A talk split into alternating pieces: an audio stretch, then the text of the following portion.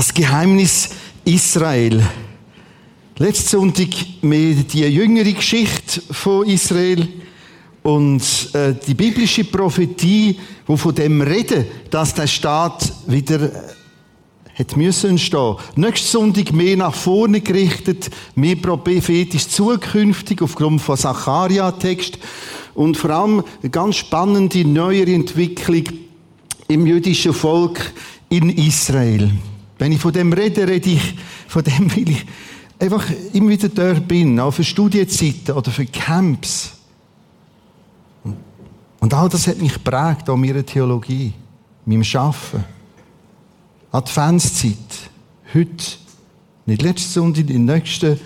Heute will ich herführen an die Situation Adventszeit, Weihnachtszeit, Heiligabend 24 ist.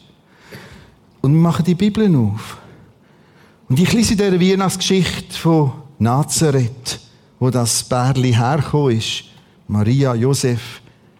Ich lese von Galiläa, dem Gebiet. Ich lese von Jerusalem, wo sie vorbeizogen sind, nach Bethlehem.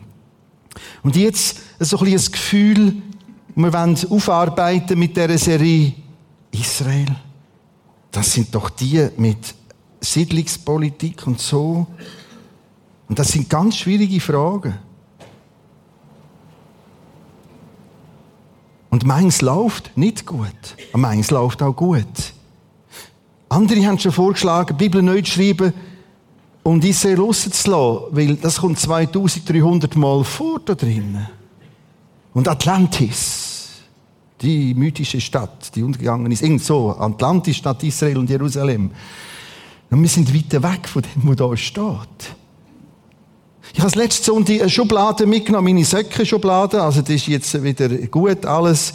Äh, und dann gesagt, komm, äh, tu mal all die Vorurteile und Sachen da drin. Komm mit in die Serie und dann selber neu ordnen, eventuell da und dort neu positionieren.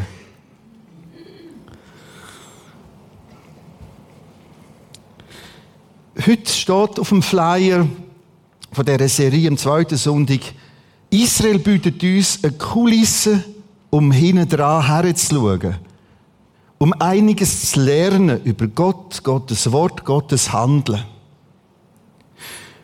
Und ich zeige heute zwei Kulissen. Und wir schauen dahinter. Die erste Kulisse, auf der steht, das auserwählte Volk. Untertext, den wir gerade herschreiben, ist das nicht parteiisch, ist das nicht einseitig? Und warum gerade die? Zweite Kulisse, ich kann es nicht ganz sein, heisst Archäologie. Ich bringe euch, zeige euch ein paar Themen, die ich glaube, da noch nie gebraucht habe. Zu der ersten Kulisse, wo vorne steht, die Sonderstellung Israels das auserwählte Volk. Und wie gesagt, wir probieren es in der Schublade zu lassen. Alles, wo gerade. Vielleicht können wir ja dazu lernen und haben auch viele vorgefasste Meinungen. Mein Vater war Gärtner, Landschaftsgärtner. Und ich weiß noch, als Bub hat mich schon die Schuhe beeindruckt. Schon, schon mal die Schuhe. Und der ist der Tag gekommen, wo klein René hat müssen lernen, den Schuh selber zu binden. Und ich habe immer gestaunt, das machen die Erwachsenen so da.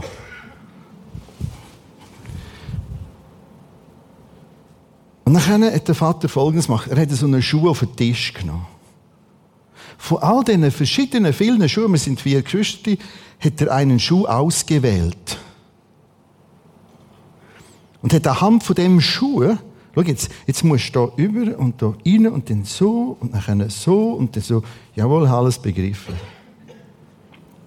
Nein, es hat doch ein bisschen Zeit gebraucht.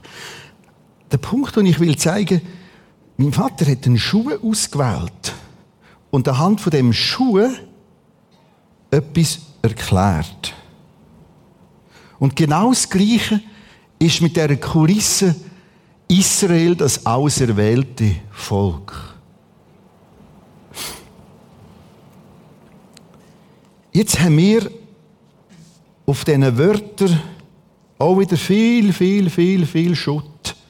Das ist nicht nur auf den Steinen in Jerusalem, in Israel, sondern oft auch auf den Wörtern oben. Und auserwählt heisst für uns, wow, abgehoben. Aber das ist es gar nicht. Der Schuh, der hat gestunken, wie alle anderen auch. Und so werden wir es jetzt merken, wenn wir uns dem Thema neu annähern. Israel, Nahen Osten, das jüdische Volk in Israel. Ich bringe einen ersten Text aus dem Jesaja.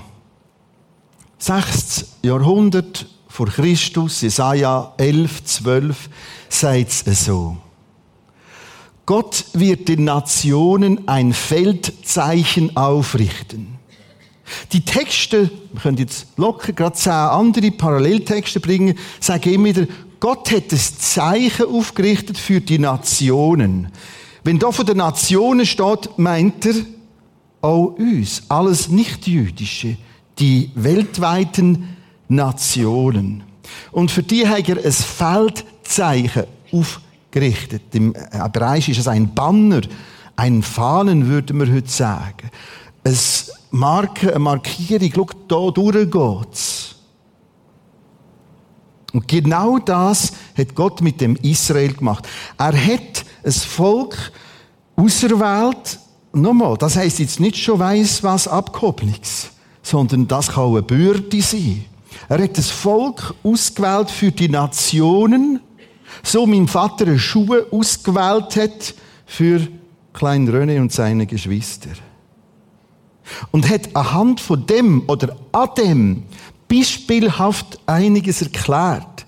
Weil der Mensch will ja mehr wissen über Gott und die Welt. Und da ist es. Oder mit dem, mit der Variante Feldzeichen aufrichten. Er hat eine Nation ausgewählt. Übrigens hochspannend, so ein bisschen geografisch noch ein Detail. Ezekiel 5,5 und 8,12 sagt, er hat ein Volk ausgewählt, das mitten unter den Nationen wohnt.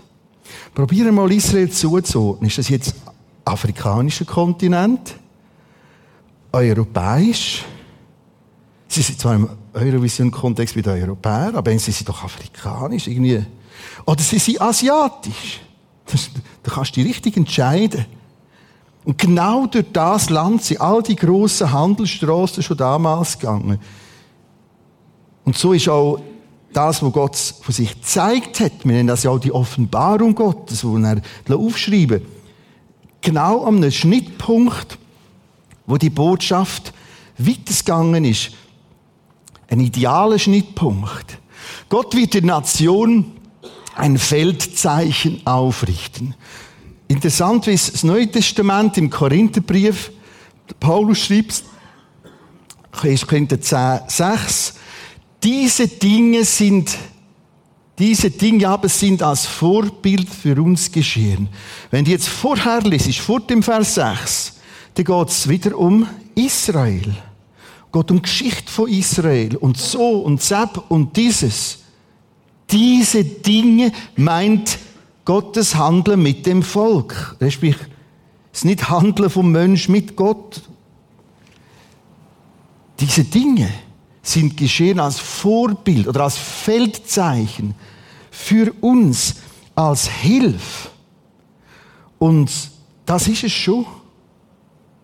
Und das ist gar nicht so einfach. Der 5. Mose 7, 6 bis 8 formuliert so. Denn ihr, also Israel, seid ein heiliges Volk, Ihr gehört ganz dem Herrn, eurem Gott. Unter allen Völkern der Welt hat er euch als sein Volk ausgewählt. Nochmal, heilig heißt für einen besonderen Dienst oder eine besondere Aufgabe. Es gibt auch äh, damals im Tempel in Jerusalem heilige Geräte. Die heißen sind für einen besonderen Dienst. Das Kupfer oder Gold oder Silber ist nicht besonders heilig gesehen, sondern eine besondere Aufgabe ausgewählt für einen besonderen Dienst. Dass er nicht etwa, das hat er, also Gott, nicht etwa getan, weil ihr so zahlreicher wärt als die anderen Völker. Denn ihr seid das kleinste von allen Völkern. Interessant. Etwas Schwachs eigentlich. Kleins. Zu einem besonderen Brennpunkt geografisch. Habe ich grosse andere Völker gegeben Nein, und jetzt kommt's. Und liest den Satz selber.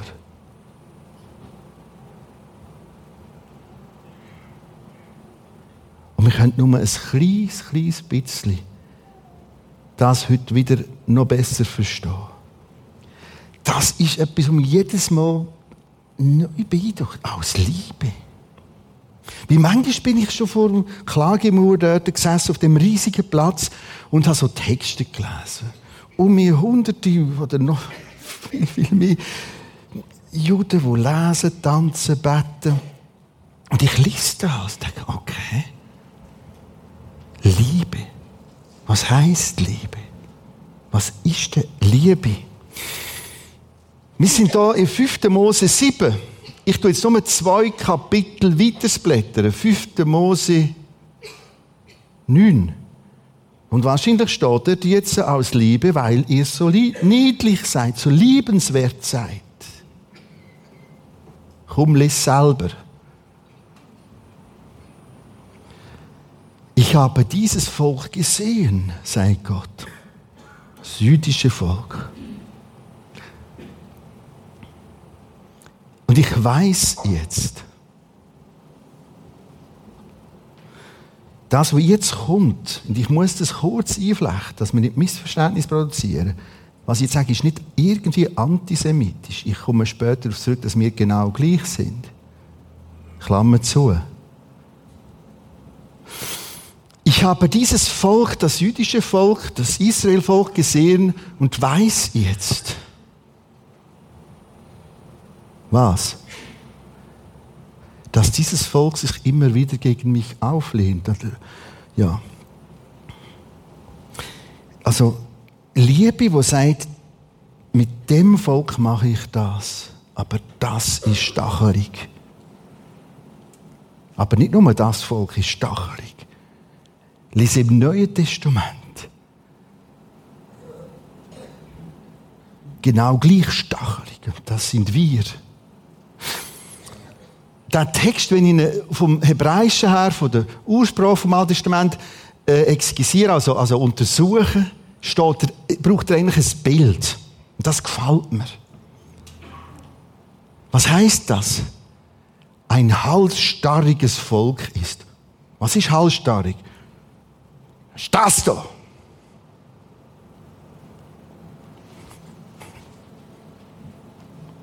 Das ist halsstarrig. Starr, stur, halsstarrig. Und jetzt kommt wieder der Satz von Werner, aus Liebe. Schau, das ist immer wieder ein neues Geheimnis und nochmal neue Tiefe hat. Dass Gott sagt, aus Gnade durch Begnadigung wähle ich gerade das. Weil irgendein ist, ist auch das Halsstarrige auch wieder müde und fragt und bittet um Hilfe. Bei dir, bei mir, mir alle. Ein anderer Text, der das nochmal aufgreift. Die Liebe. Ja, mit ewiger Liebe habe ich dich geliebt, Israel, das ist im Kontext, darum habe ich dir meine Güte bewahrt. Das mit ewiger Liebe, ewige Liebe, das haben wir ja auch mehr gehabt, das ist schon fast abgedroschen. Ewige Liebe und so. Das steht, und Luther bringt das sehr, sehr schön in seiner Übersetzung, ich habe dich je und je geliebt.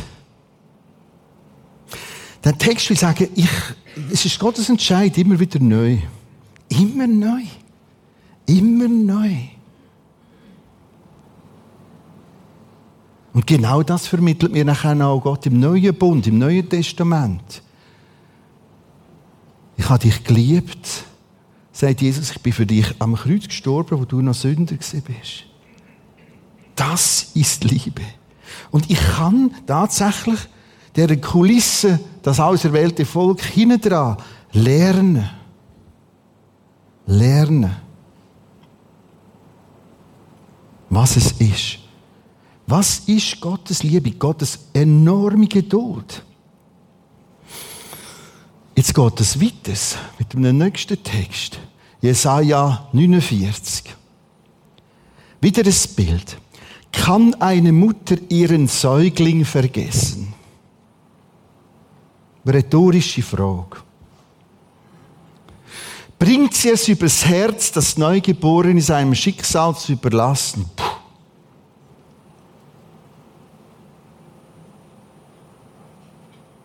Kann eine Mutter ihren Säugling vergessen, bringt sie es übers Herz, das Neugeborene Schicksal zu überlassen?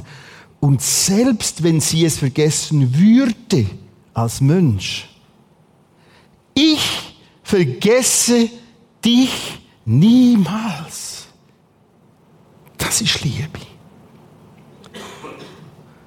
Und es gibt ganz, ganz, ganz viel Grund, warum ich jetzt also Texte an Israel für mich heute öffnen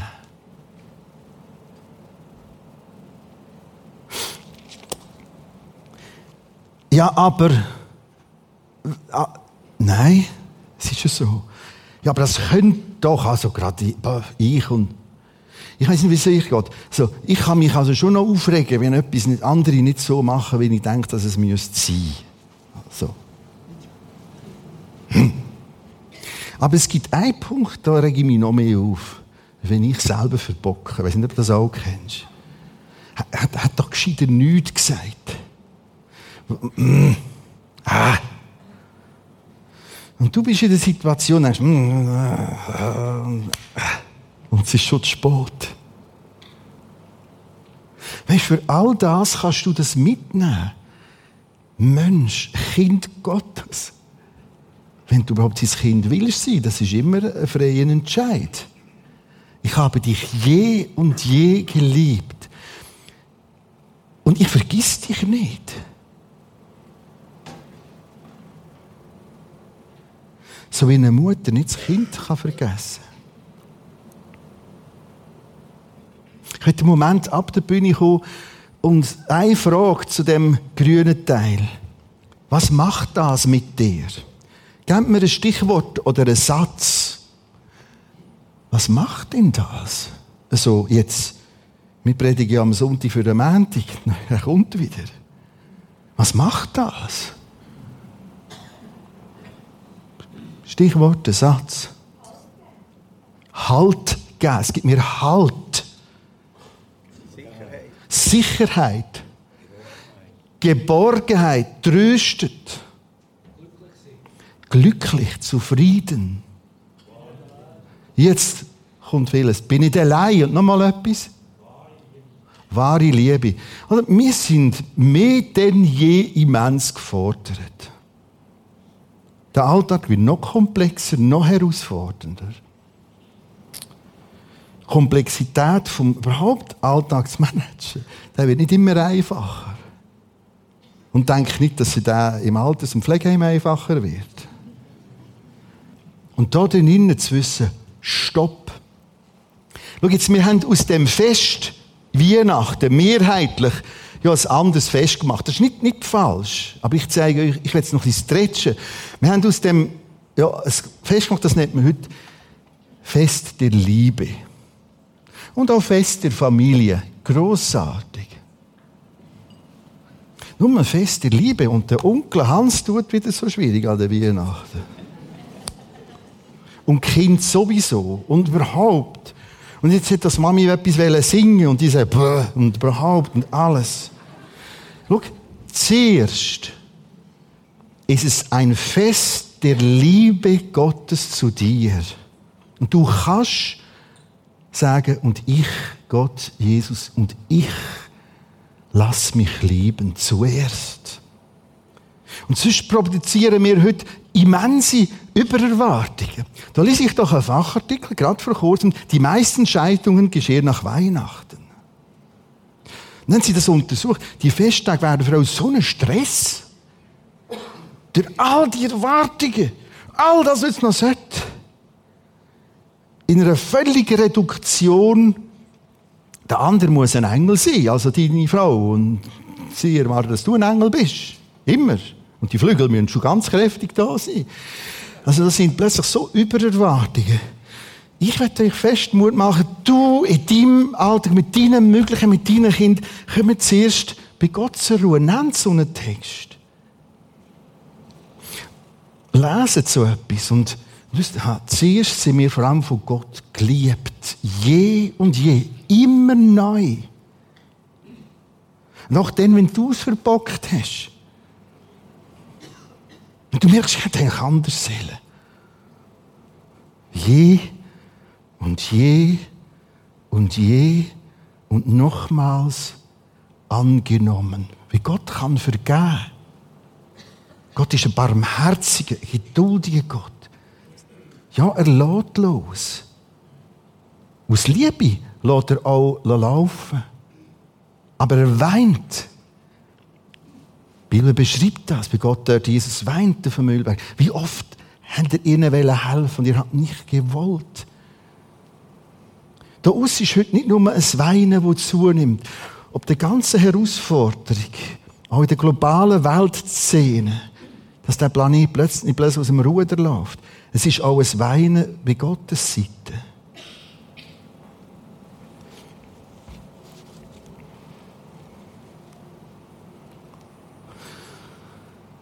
Übrigens sind wir jetzt wieder an einem Punkt, wo für mich einfach dazugehört, wenn ich über Israel rede. All das ist nicht einfach für die Juden und Christen, sondern auch für die Palästinenser. Gott liebt die. Das sind zuerst Menschen. Und da gibt es ganz, ganz viele, sogar noch liebenswürdig. Ich werde vielleicht später, je nach Zeit, noch ein bisschen mehr von dem erzählen. Wie sind wir unterwegs in unseren Camps?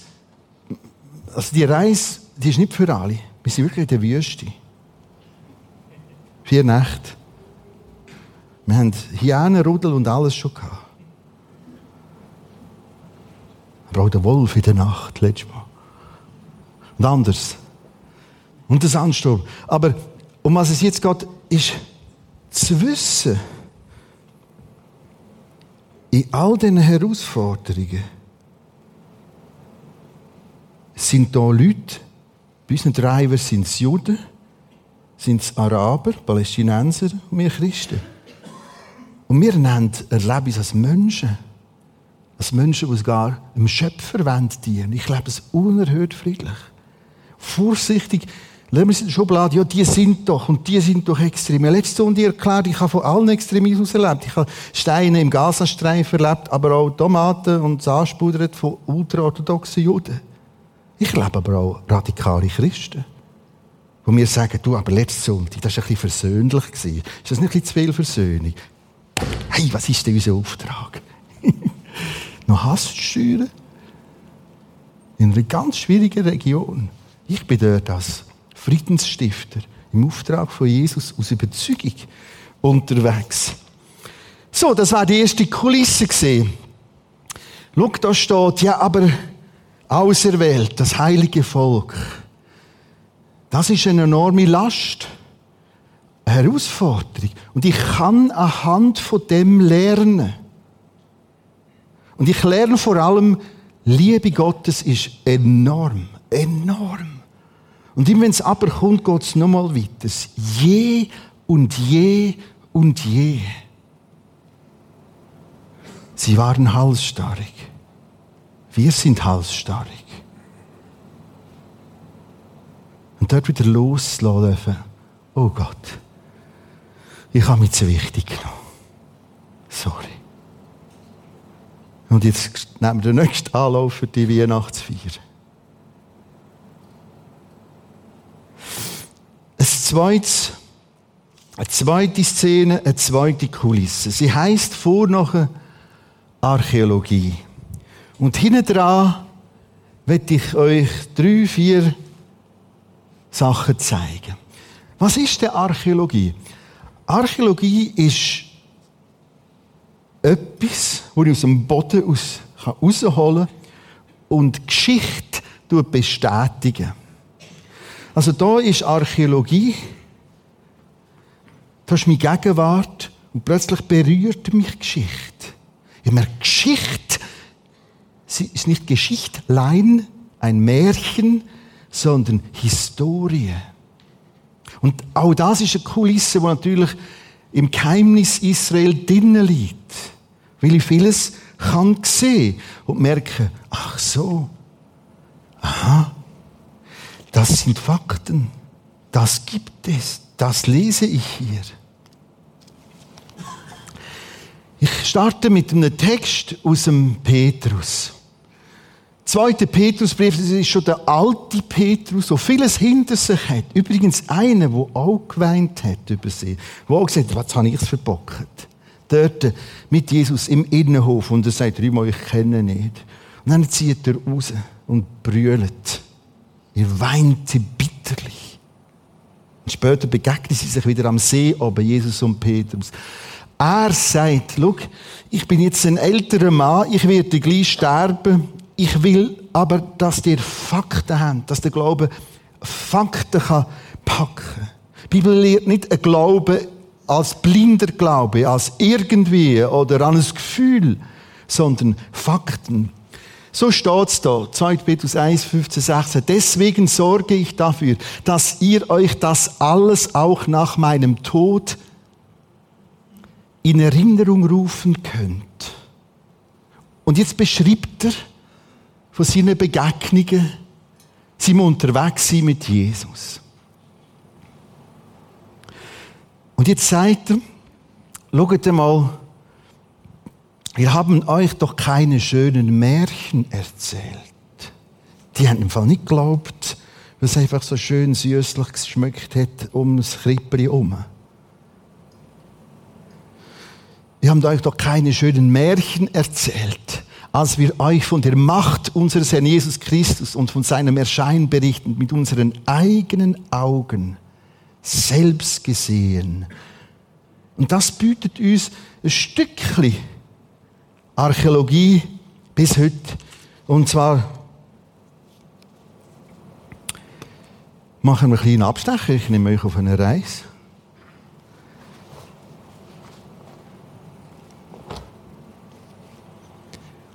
Ganz ein neues Bild, das ich auch neu jetzt entdeckt habe. Das ist eigentlich eine Zeichnung, eine Rekonstruktion Jerusalem zur Zeit von Jesus.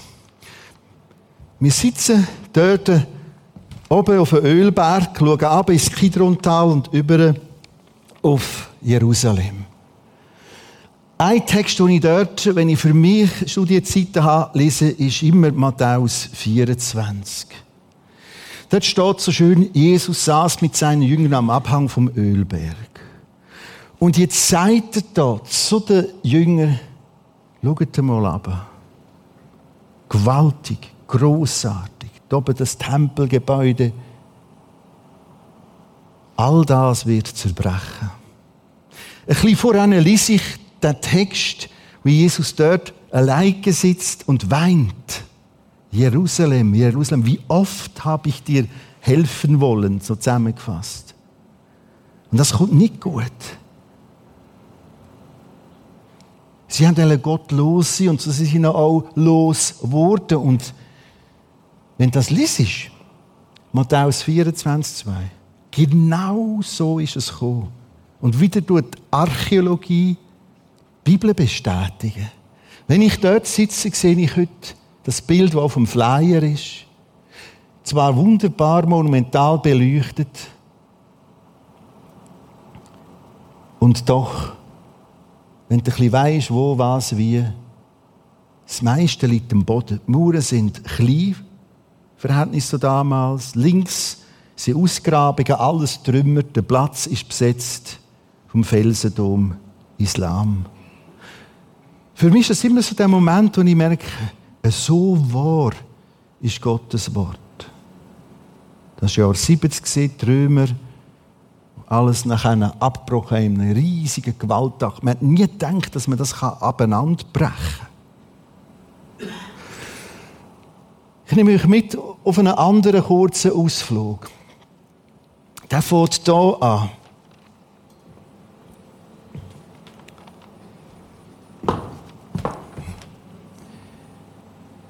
Das ist das, was wir heute Klagemauer nennen. Das kleine Teil.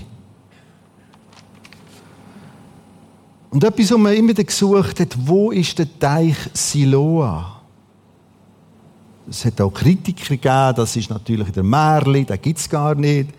Und den gibt es. Aber erst 2004, 2008 hat man den ausgegraben, den Hiskia-Tunnel quasi.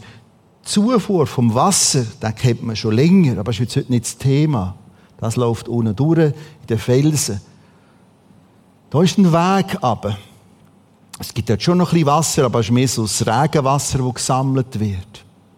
Und heute kennt man den Weg und man kennt den Teich Siloa. Ich bin jetzt im Frühling das zweite Mal den ganzen Weg gelaufen mit einem Archäologen zusammen. Da sehen wir übrigens noch Originalstufen. Also drüber ist Petrus gelaufen, Matthäus, Johannes, Paulus, Jesus. Und plötzlich merke ich, Geschichte, und jetzt sind wir wieder bei der Weihnachtsgeschichte, Historie. Kam so, kommt so. Das Geheimnis Israel vermittelt mir auch in der Archäologie immer wieder, genau so war es. Ich schaue nochmal zurück.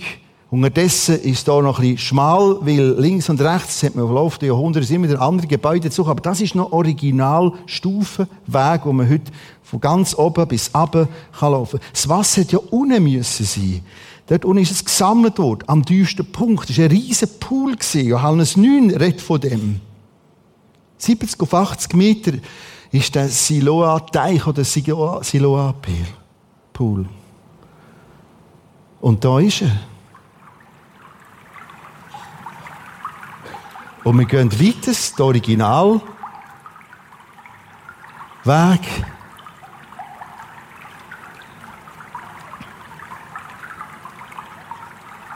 Und sind eingeladen für einen Schwumm. Das ist vieles ausgraben. Links geht es im Moment noch nicht weiter, weil da ist man schon lange am Verhandeln. Da ist ein Garten und den wird man natürlich jetzt aufkaufen, um den ganzen Pool rauszuholen. Das sind mehr Rekonstruktionen. Das Rot, Blau ist original. Ich habe den Weg das letzte Mal gemacht mit dem Afner Goren. Ich habe euch den Afner schon mal gezeigt vor ein paar Monaten und gesagt, ich werde noch das Interview abspielen einspielen. Leider ist das Interview einfach so schlecht von der Bildqualität, aber den Ton können wir brauchen. Ich werde euch einen kleinen Ausschnitt jetzt zeigen. Er ist für mich einer der Schlüsselpersonen. Ganz bekannt in Israel, Jerusalem, bis hier auf New York Times Bestsellerliste mit seinem Co-Autor wo er einfach sagt, so ist es. So ist es. Lassen wir Englisch Original tun, dann können wir den Kern ganz knapp übersetzen. As the more we dig now, the more we got, get into more detailed understanding. Uh, this part is not really accepted so well as it used to be uh, a few decades ago. And more and more we can show uh, that the Bible story fits to what we find mm-hmm. in archaeology. I should say the other way around, that archaeology yeah. fits uh, into the biblical story. And as we get more into uh, real lifetime and details, uh, the picture is more clear. Mm-hmm. It takes time. You have to have a lot of information to build up a better understanding mm-hmm. and get all of the details together. And uh, therefore, the more we dig, the more we can try and do it. And it proved to be uh, much better matching to the biblical story mm-hmm. and uh, the understanding of the Bible. And I would say that for the uh, Old Testament and New Testament as well. Kern zusammengefasst, je mehr wir graben, the more we dig, je mehr bestätigt die Archäologie die Bibel. Und wir wollen euch einfach wieder und wieder und wieder Mut machen, nicht mit vorgefassten Meinungen wegen Israel und ihrem Verhalten, wo auch äh, auf seine Art viel noch kann und darf und muss dazulernen, wie Palästinenser. Nicht Vorurteil, sondern hey, so steht's. Und dass du Lukas 2, 3 die Weihnachtsgeschichte, die kannst du so nehmen. Der Marvidig, wie wir wir graben, das kommt immer noch mehr vor. Und wir leben eigentlich in einer ganz, ganz privilegierten Zeit. Noch nie haben wir so viel durch die Archäologie bestätigt bekommen wie jetzt. Gerade 2,4, 2,8 ist das Ganze um den Siloa Teich und der Weg losgegangen. Übrigens vom Affner Gorn habe ich auch wieder nochmal anders gelernt, was ich schon bei anderen gelernt habe. Kommen wir nochmal zum Thema Frieden unter den Völkern. Schau jetzt, wir sind ein paar Stunden unterwegs gesehen, hat mich, ich sage vielleicht noch einen Stein, ganz gewaltig, neueste Sachen, tief unten innen im Untergrund, wo sie jetzt am Ausgraben sind, vom Tempel, Tempelgebäude. Und nachdem er im jüdischen Viertel war, hat er gesagt, komm, ich lade dich noch ein zum Essen. Weißt du, wo er hergeht? Ins arabische Viertel. Das war ganz typisch. Ich lerne immer wieder auch bei Juden, wie viel Achtung und das Ringen um Respekt. Nein, sagt mir, komm, jetzt gehen wir noch einen Kaffee an, aber ich, ich führe dich zu einem Araber. Und wir sind Araber in einem Kaffee. Und so habe ich viel Liebe gelernt. Achtung. Das ist unser Auftrag nebenbei, wenn wir dort sind. Ich rede aber auch mit dem Anur, einem Palästinenser. Nicht vom Damaskus durch und hineingehst rechts. Und ich verbringe Zeit mit ihm. Wir diskutieren über die Herausforderungen. Wir haben wieder bei uns nur gehört, sie haben Messer genommen und auf alle losgestochen. Es waren ein paar Einzelne. Gewesen. Und dann hat man gesagt, weißt, wir haben sofort, das sind ein paar Junge gewesen, ein paar Teens, sofort haben wir dann klar die Leviten gelesen, wo es durchgeht. Das machen wir nicht. Das machen wir nicht.